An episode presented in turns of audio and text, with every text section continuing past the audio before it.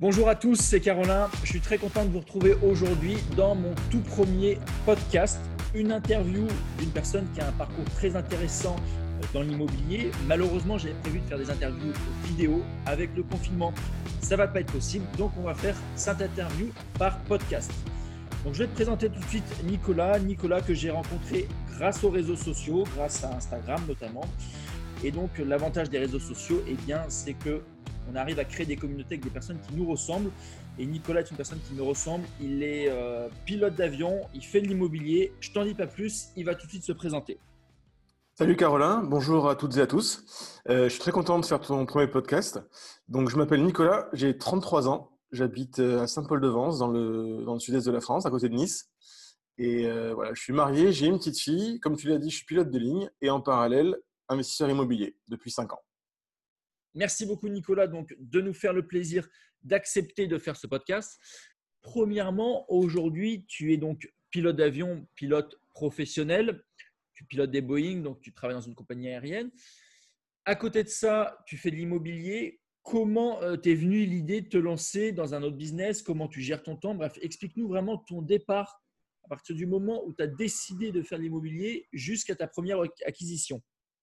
Alors écoute, le, raisonnement pourquoi je suis venu à l'immobilier, euh, c'était euh, à la base pour euh, préparer ma retraite. Voilà, c'était une vision sur le long terme. C'était, j'adorais mon boulot à l'époque. Je faisais de l'aviation d'affaires, je, m'éclatais. donc j'étais pas en mode à chercher du temps et j'arrivais à avoir un très bon équilibre. Mais en revanche, je voulais préparer ma retraite parce que ben, j'ai aucune confiance dans le système euh, et, je voulais la créer moi-même. Donc voilà, j'ai des amis qui ont, euh, dont deux en particulier, qui ont, euh, qui ont investi dans l'immobilier. Un qui a très très bien marché. Et, du coup, ben, en faisant des discussions et en prenant des informations avec eux, ben, je me suis dit que ça serait une, très bonne option, surtout que j'avais essayé la bourse avant, qui c'est une expérience que j'ai pas aimée. Donc voilà, je suis plutôt pragmatique, j'aime le concret. Je préfère avoir un immeuble devant moi qui, ben, quoi qu'il arrive, même si sa valeur baisse, en temps de crise, et encore, c'est pas dit euh, suivant l'emplacement où il est, euh, ben, il me crachera toujours du loyer, j'aurai toujours des revenus grâce à lui. Et, voilà, donc j'ai préféré partir pour ces raisons sur l'immobilier. J'ai commencé ma première opération par trois studios qui étaient en locatif tout simple, dans le Carré d'Or à Nice, pour les, Niçois et, nos, nos, amis du 06. Donc voilà, je voulais quelque chose de bien placé, avec des travaux à rénover, et l'exploiter en LMNP, donc en location meublée euh, non pro. Euh, le premier appartement, j'ai voulu l'exploiter en étudiant et ensuite Airbnb l'été. Mais euh, voilà, j'ai pas aimé le schéma, c'était trop compliqué à gérer, j'ai peut-être pas trouvé la bonne personne aussi pour le faire. Donc après, j'ai décidé de le garder à l'année et de trouver des, des, bonnes affaires de manière à ce que ce soit rentable sans le doper effectivement avec du Airbnb. Donc, euh, donc voilà. Comment tu as fait Premièrement, donc tu es pilote de ligne. Comment tu fais pour trouver ta première opération immobilière? Quel type de recherche? Est-ce que tu vas voir les agences? Est-ce que tu regardes sur Internet? Est-ce que tu as un réseau? Explique-nous déjà la première phase, donc la recherche de ton premier bien. Alors, en termes d'immobilier, j'avais zéro réseau. Je connaissais euh, aucune agence, aucun, enfin personne. Donc, euh, tout simplement, je me suis mis des alertes sur Internet sur les sites euh, standards comme Le Bon Coin, Se Loger. Euh, voilà, j'ai passé des coups de fil, j'ai commencé à visiter, rencontrer des agents immobiliers, sympathiser. Et j'ai trouvé mon premier appartement au bout de trois mois. Et dans les six mois, j'en ai acheté encore deux, comme je le disais. Donc j'en ai fait trois dans l'année. Ok, super. Donc première chose, lorsque tu as fait la phase de recherche, tu ne partais, on va dire, de rien du tout, pas de contact, rien. Tu as analysé le marché sur Internet, donc tu as fait les annonces tu as pris connaissance, on va dire, des prix au mètre carré qui se pratiquaient. Par rapport à ça, tu t'es dit, OK, tel ou tel bien pourrait être une affaire dans mon budget et tu as acheté, si je me trompe, un premier studio donc sur Nice, c'est ça? C'est ça, dans le, dans le carré d'or, derrière Negresco. OK. Et euh, euh, voilà, donc le, comme tu l'as dit, j'avais aucune, enfin très peu de connaissances. Euh, en tout cas, mon, idée principale et ce que j'avais compris de mes amis qui avaient euh, déjà qui étaient bien avancés dans leur euh, dans l'immobilier, c'est que la clé c'est d'acheter au bon prix. Donc j'ai vraiment été focus à acheter ces appartements en étant convaincu que c'était au bon prix. Et on va y revenir après, mais sur, je les ai revendus ces appartements et j'ai dégagé 100 000 euros de, de marge après impôt. Ok. Donc voilà, ça a marché. Donc, tu as acheté euh, tout d'un coup un appartement ou trois appartements en même temps? Je les ai achetés en six mois. En six mois. Donc, en six mois, tu es passé de rien à trois appartements que tu exploites en location. Oui. OK. Et que par la suite, donc, tu as revendu en dégageant un bénéfice de 100 000 euros. Tu les as gardés combien de temps, ces appartements? Je les ai gardés trois ans et demi. Ok, super, parfait. Donc, trois ans et demi. Donc, ça, c'est, on va dire, ta première expérience avec l'immobilier. Tout à fait. Ok, donc tu as ces trois appartements que tu exploites en location. Ensuite, qu'est-ce que tu fais? Est-ce que tu continues d'en acheter ou alors tu préfères les vendre avant de pouvoir réinvestir Au contraire, plus tu en, fais, pour moi, c'est devenu comme une drogue et une deuxième passion, l'immobilier, avec l'aviation. Euh, bah, plus tu en fais, plus tu veux en faire. Donc, je me suis mis à chercher encore plus. Le réseau augmente. Tu rencontres de nouvelles personnes qui t'apportent euh, d'autres biens et affaires potentielles. Donc, euh, j'ai souhaité orienter mes recherches sur un immeuble de rapport dans, une, dans une belle ville euh, donc de notre département. D'accord. Et entre guillemets, moins bien placé, mais ça restait bien vu que c'était une bonne ville. D'accord, ok. Donc, du coup, j'ai trouvé un immeuble de rapport sur Cannes. D'accord. Qui avait euh, quatre lots. Donc, il y avait deux commerciaux, deux appartements au premier étage. J'ai, je l'ai négocié 30% euh, en dessous du prix qui était affiché. D'accord. Voilà, juste parce qu'on a sympathisé avec le, le représentant du vendeur euh, qui proposait l'immeuble. D'accord. Et euh, il m'a laissé comprendre que c'était une succession, qu'il était en seconde ligne. Donc, euh, pour les gens qui nous écoutent, ça veut dire qu'il payait beaucoup d'impôts sur le prix de vente. D'accord. Donc, entre guillemets, il n'avait pas intérêt à le vendre cher. Et, et, voilà, donc du coup, il était pressé. On a, je lui ai fait comprendre que j'étais réactif, que j'étais suivi derrière en termes de financier. Et voilà, on a traité et c'est un immeuble donc, que j'ai acheté 380 000 euros, que j'ai revendu 470 000 euros deux ans et demi après. D'accord, ok. Durant ces deux années, tu as exploité cet immeuble en location? Oui. Quelle rentabilité tu avais? Alors, on avait rentabilité sur le papier. Je dis sur le papier, ça veut dire que tout le monde paye et ajoute ses loyers. On était à 8%. Ok. Et le travail qu'on a dû faire sur cet immeuble, c'est qu'on a un des locataires euh, commerciaux qui a, été, euh, qui été en défaut, qui s'est mis à arrêter de payer. Donc, malgré euh, plusieurs tentatives de solutions amiables, il, a, enfin, il voulait, mais il faisait rien. Donc, du coup, on l'a expulsé. Alors, ça peut faire peur quand on ne connaît pas. Mais disons que quand vous avez affaire et vous trouvez, vous créez votre réseau, vous avez accès à des gens compétents, donc un huissier, un avocat en droit immobilier, ben, ça, ça, marche très bien. Euh, en plus, ce monsieur avait une grosse, un, gros dépôt de garantie euh, dans son bail. Donc, le temps de l'expulsion, on s'est servi là-dessus pour les loyers. Et, euh, et, voilà, on l'a expulsé, il, est, il, a quitté les lieux, on a reloué et on l'a revendu à l'issue. Ok. Alors, c'est super intéressant ce que tu, ce que tu expliques. Et c'est quelque chose que je retransmets aussi beaucoup sur les réseaux. Aujourd'hui, le gros problème des gens, je pense, c'est qu'ils se focalisent uniquement sur la rentabilité locative actuelle. C'est-à-dire qu'aujourd'hui, on voit des gens qui recherchent du 10, 12, voire 15% mais euh, ce qui est intéressant euh, d'analyser, c'est la rentabilité totale du projet. C'est-à-dire aujourd'hui, investir sur un immeuble de rapport dans lequel on va avoir 10% de rentabilité, sauf qu'au bout de 4, 5 ans, on va le revendre sans gagner un seul euro, voire même en ce moment, avec les problèmes qu'on connaît, eh bien peut-être perdre de l'argent à la revente. Il est beaucoup plus intelligent d'acheter un immeuble de rapport avec peut-être une plus faible rentabilité, sauf que lorsqu'on va revendre cet immeuble, eh bien, on va dégager un bénéfice, on va dégager une plus-value et au final, sur le projet global, on va dégager beaucoup plus de rentabilité. Donc toi, c'est exactement ce qui s'est passé sur ton immeuble à Cannes. Moi, c'est exactement la même chose pour mon appartement que j'ai actuellement à Cannes. C'est un appartement, je suis à l'autofinancement, donc je suis à 7-8 de rentabilité. Par contre, lorsque je, je le revends, je fais plus 25, euh, entre 25 et 30% de marge. Donc ça fait une rentabilité globale euh, très intéressante. Ok, donc pour en revenir à ton projet, trois euh, appartements à Nice. Ensuite, tu fais, enfin, Ensuite, on sait que tu as enchaîné d'autres opérations, mais notamment donc, cet immeuble de rapport que tu gardes deux ans et demi, que tu revends en faisant un beau bénéfice. Aujourd'hui, tes projets immobiliers, euh, c'est quoi? Qu'est-ce que tu fais aujourd'hui et qu'est-ce que tu souhaites faire par la suite?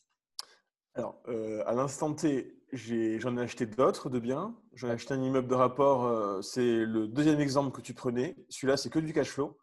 Mais je l'ai quand même très bien acheté euh, par rapport à son prix du mètre carré au moment où on a fait l'acquisition, c'était il y a un an. D'accord. Et pour faire simple, on est à 13% de, de, rendement. Et c'est un coin qui est à 1500 euros du mètre carré, je l'ai acheté à 1100.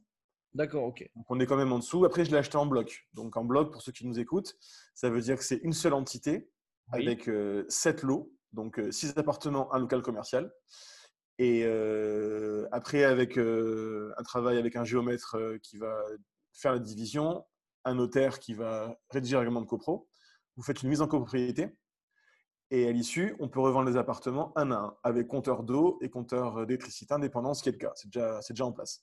Donc ça, je le garde en option, en deuxième option, on va dire, parce que je préfère garder l'entité entière, comme ça au moins je contrôle. Euh, ça tourne.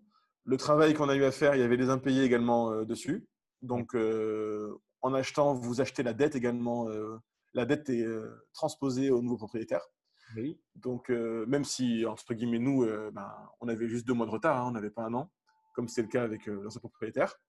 Donc on a, on a pris contact avec ces gens on a trouvé une solution euh, qui a arrangé tout le monde. Et euh, voilà, ils ont libéré les lieux et euh, on va relouer. Et derrière, l'immeuble va tourner à 100% de son rendement. Alors pareil, c'est encore une fois intéressant ce que tu racontes, puisque tu achètes donc un bloc. Si je me trompe, tu achètes un lot, sauf que dans un, lot juridique, disons. Mais dans ce lot, en fait, c'est un immeuble avec plusieurs appartements, donc tu vas créer une copropriété avec le géomètre, ainsi de suite et en même temps, tu achètes une dette. Et ça, pour beaucoup de personnes, en fait, ça leur fait peur. Ils, se disent, oulala, là là, il faut créer une copropriété, oulala, là là, il y a une petite dette. Et ben, du coup, ils n'achètent pas, ils passent pas le pas. Et d'autres personnes qui ont un petit peu plus de connaissances, d'autres personnes qui sont formées euh, dans l'immobilier, ces personnes achètent et eux font la bonne affaire. Ça demande un minimum de travail, bien que bah, à partir du moment, comme tu l'as dit précédemment, où on est un minimum entouré et qu'on a les connaissances, dans le fond, c'est trois fois rien. Et au final, eh ben, tu réussis à faire un bel investissement. C'est ça. le raisonnement, c'était. Alors, pour être franc, ma femme a eu peur de ça. Quand elle m'a dit j'aime pas, il y a trop d'impayés parce qu'on était sur, euh, sur euh, donc 7 lots, tu en avais 3 qui payaient. Ok, ouais. Donc ça fait peur quand même hein, de l'extérieur. Hein. C'est quelque chose au début où, euh, où j'aurais eu peur moi aussi. Mais après, quand, quand tu regardes la situation, pourquoi on en est arrivé là, on avait un, un gestionnaire ben, qui ne le gérait pas, l'immeuble. D'accord comme il était sous. Euh, en fait, on a eu un, comportement assez fou qui s'est passé. Comme la personne savait qu'elle garderait l'immeuble en gestion, ben, elle, a laissé tomber. Et le propriétaire, c'était pas du tout un gestionnaire. D'accord. Du coup, on s'est retrouvé dans cette situation. Voilà. Donc, les actions, ça a été très simple. Ça a été de dire on va, on va partir sur une période, à mon avis, de au moins 12 mois où on va avoir euh, besoin de mettre de l'ordre. D'accord. Donc, on ne sera pas en mesure, enfin, on sera pas en mesure. Je veux que les loyers euh, fassent face à mon crédit. Donc euh, ça, ça ne marchera pas. Du coup, j'ai demandé un différé de deux ans euh, à, la banque, que j'ai obtenu. C'est un différé partiel, hein, donc on paye les intérêts. Mais c'est largement, euh, largement compensé. Le temps de mettre tout ça clean, de récupérer également l'apport que j'ai mis pour l'acquisition dans les deux ans, ça marche. Et, et, après, c'est une affaire qui roule. En fait, à la base, un immeuble, un lot qui pouvait poser des problèmes, qui pouvait faire peur, devient une bonne affaire puisque bah, tu as réussi à gérer point par point les problèmes. Et en plus de ça, tu t'es laissé une, grande marge de sécurité, de sécurité en te disant, voilà, je me laisse deux ans, je sais que dans deux ans, j'aurai résolu tous les problèmes juridiques, j'aurai donc l'intégralité euh, de mes loyers. Et durant ces deux années, moi, de mon côté, je négocie avec ma banque, je fais un différé. Comme ça, je ne paye uniquement que les intérêts, ça me fait des mensualités beaucoup plus souples. Et en plus de ça, en ne payant que les intérêts pendant deux ans, eh bien, je récupère mon capital que j'ai investi dedans. Donc, au bout de deux ans, j'ai récupéré tous mes fonds et j'ai un immeuble avec un super rendement. C'est ça. Et surtout qui, a été rénové il y a six ans, donc il n'y a, rien à faire. Il y aura un coup de peinture à mettre euh, suite au départ des, trois lots qui étaient euh, en impayé. D'accord. Mais c'est très minime, enfin, c'est pas grand-chose. Ok. Aujourd'hui, tu fais de l'achat-revente, tu as ta société de marchand de biens. Également, voilà. Alors, en parallèle des acquisitions du locatif, euh, je voulais trouver un moyen où, bah, moi, je veux aller vite. Hein. Je veux aller vite. On a, on a fait un plan euh, sur 7 ans avec mon épouse, avec des objectifs en termes de valeur de, donc de patrimoine immobilier, un nombre de lots, de patrimoine mobilier et de cash flow mensuel. Donc, euh, du coup, euh, une des, une des, manières pour aller vite, c'est de faire du cash. Et pour faire du cash, eh ben, il faut faire de l'achat-revente. Alors là, je suis entièrement d'accord avec toi.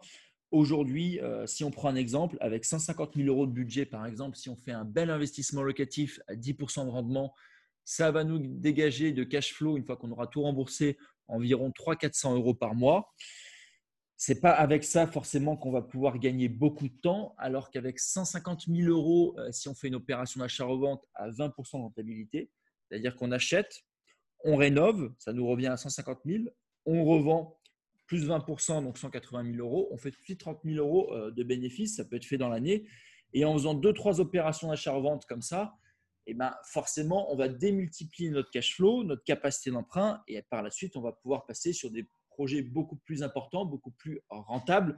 Et c'est ce qui va permettre, bah, comme tu l'as dit, bah, de gagner beaucoup de temps et d'arriver en, en 7 ans à, des objectifs financiers qui sont euh, très intéressants. C'est ça. Puis tu vas également euh, sécuriser ton banquier. Euh, il verra que tu es premièrement capable de trouver une bonne affaire. Et deuxièmement, ou premièrement ex on va dire, tu as de l'apport. Donc c'est même si on arrive à faire des, des crédits sans ou avec très peu d'apport, euh, ça marche, mais ça marche pas indéfiniment. Non, il y a un moment où il faut que tu mettes de la part. Un moment, un, moment ou un autre, de toute façon, soit tu as un salaire de 30 000 euros par mois, à ce moment-là, tu peux investir. Mais sinon, il, faut, il, faudra, il faudra un minimum de cash, que ce soit de l'assurance vie ou quoi que ce soit, pour pouvoir euh, passer sur d'autres prêts, sinon tu es rapidement bloqué. Euh, ça, il faut que les personnes qui nous écoutent en soient conscientes. Donc, tes projets en cours actuellement, qu'est-ce qu'ils sont donc? Alors, en cours, bon, là, on est confiné, donc il y a tout qui est sur pause. Hein. C'est pareil pour tout le monde. Euh, en revanche, j'ai un immeuble avec euh, cinq lots qui est sous compromis, toutes conditions purgées, c'est-à-dire que crédit accordé, rétractation, euh, loi SRU qui n'a pas été utilisée. Donc là, maintenant, on attend la fin de la, de la DIA. Donc, c'est les deux mois de, de préemption de la, de la mairie. Et on devait avoir ce délai passé au 18 avril. Mais avec le, nouvel arrêté qu'ils ont sorti le 25 mars, euh, ce délai va être euh, augmenté jusqu'à euh, mi-juillet, je pense. D'accord. Donc c'est un immeuble que tu achètes ou que tu revends? Non, c'est un achat via la société de marchand de biens, un achat revente. D'accord, ok. C'est un, immeuble à rénover de 5 lots.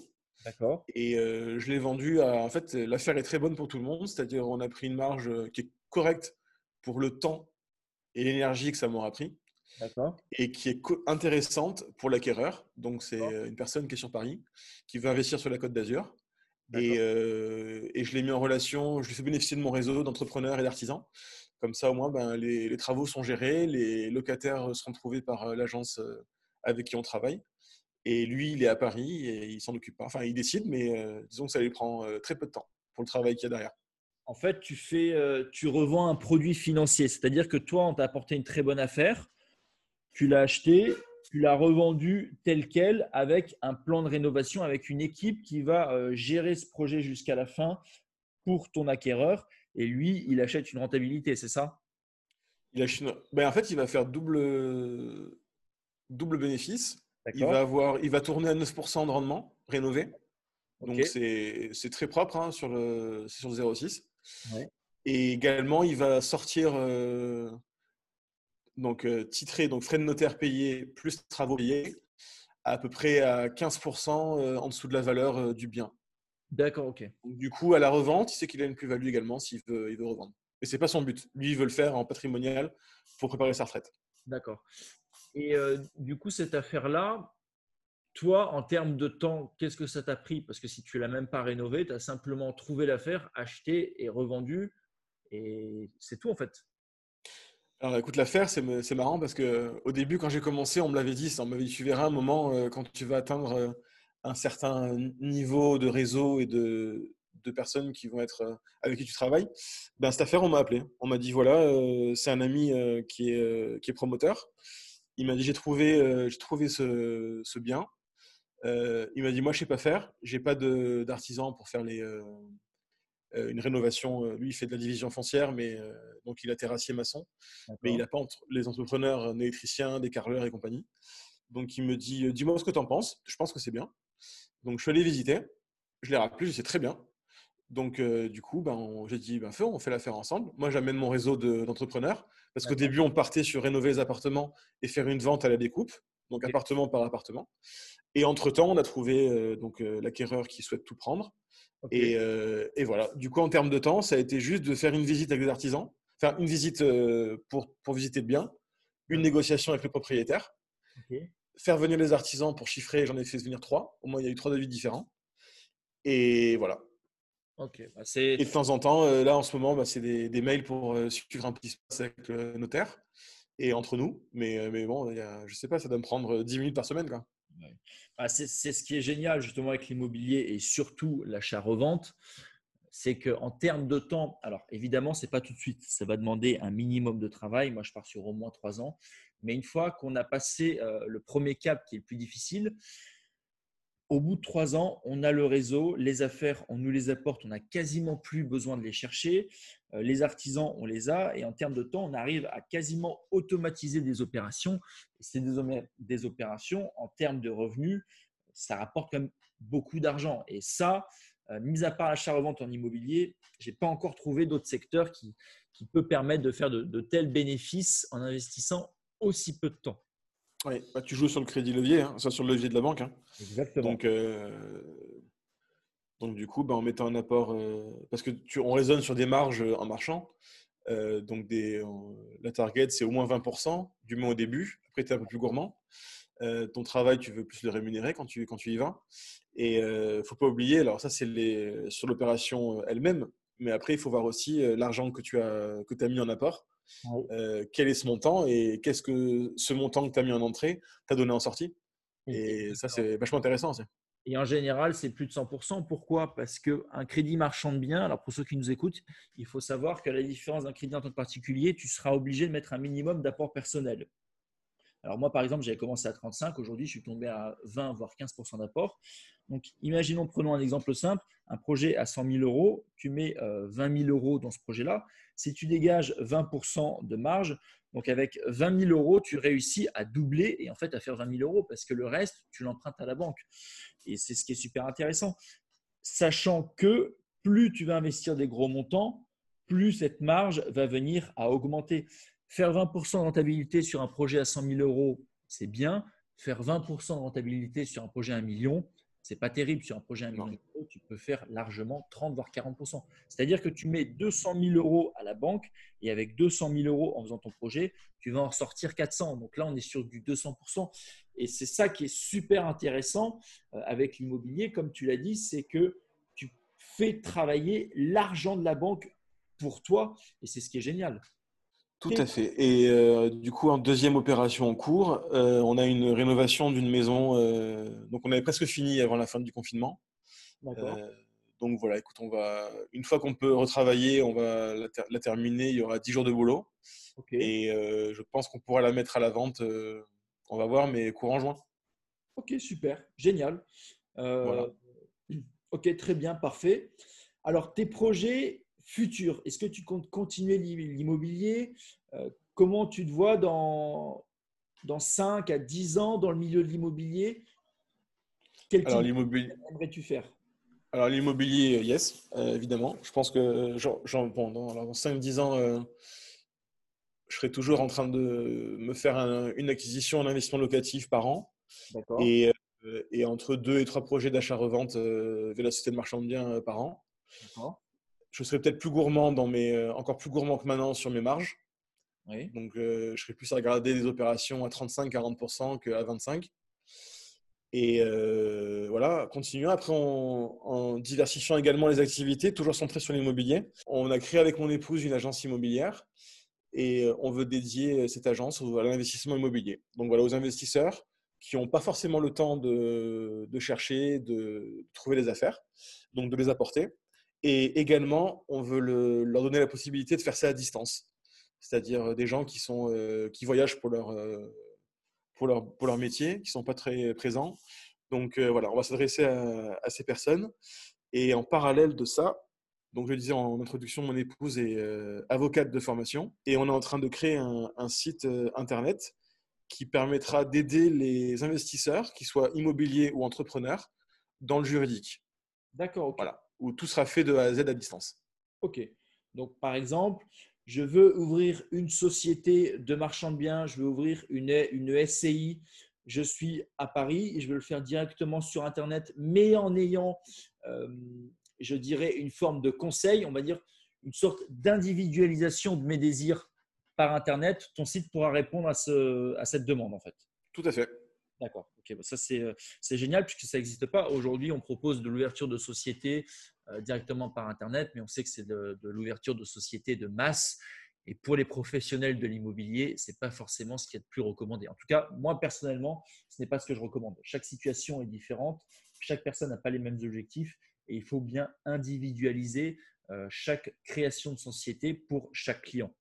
Tout à fait, surtout qu'il ne faut pas oublier que pour un même bien acheté, oui.